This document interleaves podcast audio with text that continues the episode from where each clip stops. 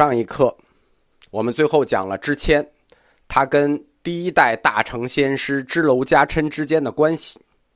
知谦少有大才，十二岁即通六门外语。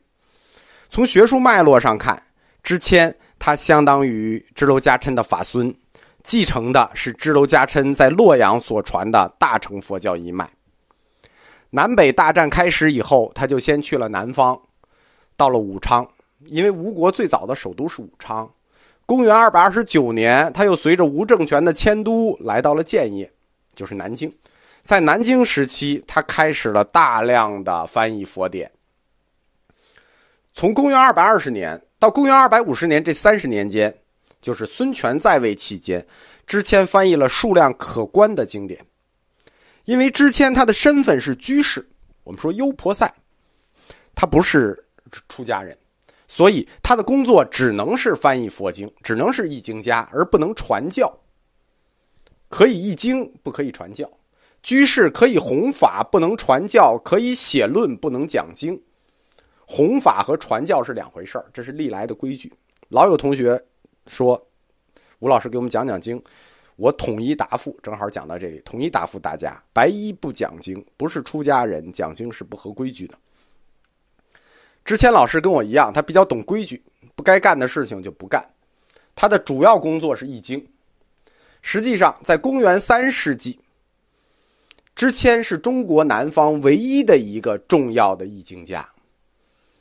早期易经的好坏呢，完全看易经家的个人修养。面对佛教中大量汉语没有的新词汇，易经者比如安世高大师，那就要做即兴式的发挥。文学水平好，这个经译的就好，词发挥的就好；烂你就没有办法。那知谦就是早一代里个人文学修养最好的译经家，因为知谦他是接受了中文教育的三代外国人，译经家就是少数民族。中国文人开始接触佛经之后，包括支谦啊，支谦算中国文人，你别看他姓支，他算中国文人。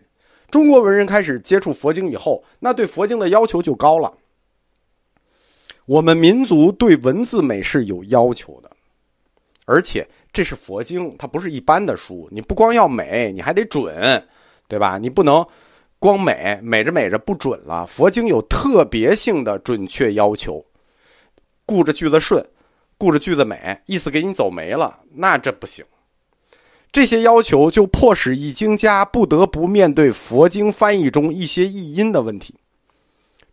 比如，佛经里有一个词，这个词汉语里没有，意思比对里我也找不到对应的词。那安世高就是找一个对应的词给你介绍，我找不到这个对应词，或者说找不到贴切的对应词，就意思有个大概，但是它不贴切，这怎么办呢？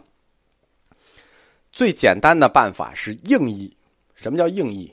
就是直接用汉字注音的方式把这个字给拼出来，来表示印度的专有名称或佛教术语。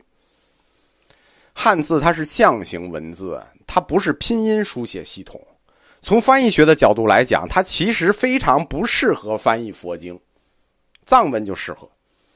汉字是自带词义联想的，它每个字有独立的意思和指示范畴。就每一个字都能引起你很大的遐想空间。应用汉字在佛经里头，如果不加以区别，就这个字日常我们也用，佛经里我们用，那你就会把我们日常的意思不自觉的带到佛经的理解中去，会引起歧义和乱意，那坏处是很大的。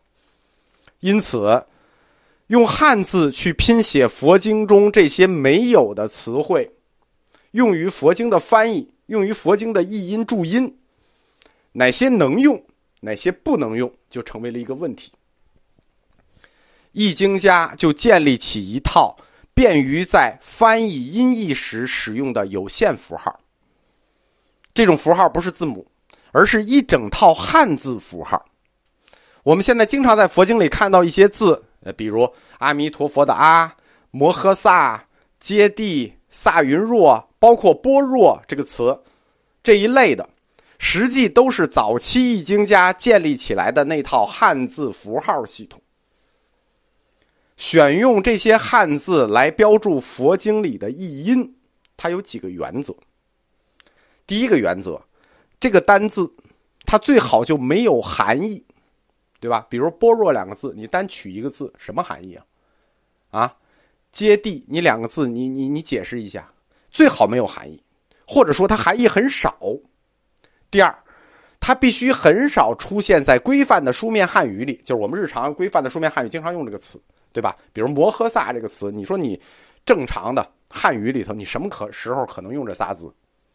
第三，在表音的时候，这个字不容易混淆，所以他选那些字都挺奇怪的，不容易混淆。比如“摩诃萨朵”这种常见的佛经单字都是，“般若”这些词也是。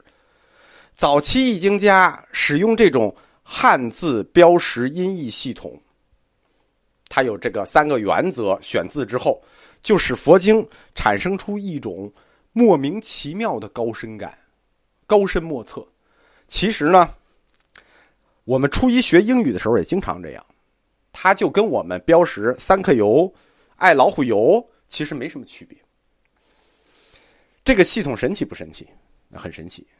但这么神奇的汉字符号系统，它肯定不可能是外国人想出来的。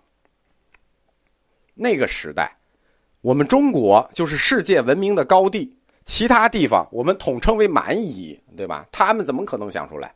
这套神奇的系统是我们中国人发明的，并且在佛教传入中国之前，我们已经广泛的使用了这套汉字音译标识系统。哎，奇怪吧？问题来了。我们佛经翻译有需求使用它还说得过去，为什么在有佛经翻译需求之前，我们自己已经发明了这套汉字音译标识系统呢？因为汉武帝，汉武帝时代是中国的地理大发现时代，地理大发现的需要。西汉从汉武帝开始，中国采取了扩张型的国策。击匈奴，破南越，东进朝鲜，西取大宛，恩服了整个东亚，开辟了西南夷。你想想，这征服的地方有多广？打通丝绸之路，我皇帝的威名远播中亚。秦皇汉武不是白叫的，汉武帝的文治武功达到了中国历史上空前的地步。为了记录皇帝在西域的文治武功，征服了那么多地方，对吧？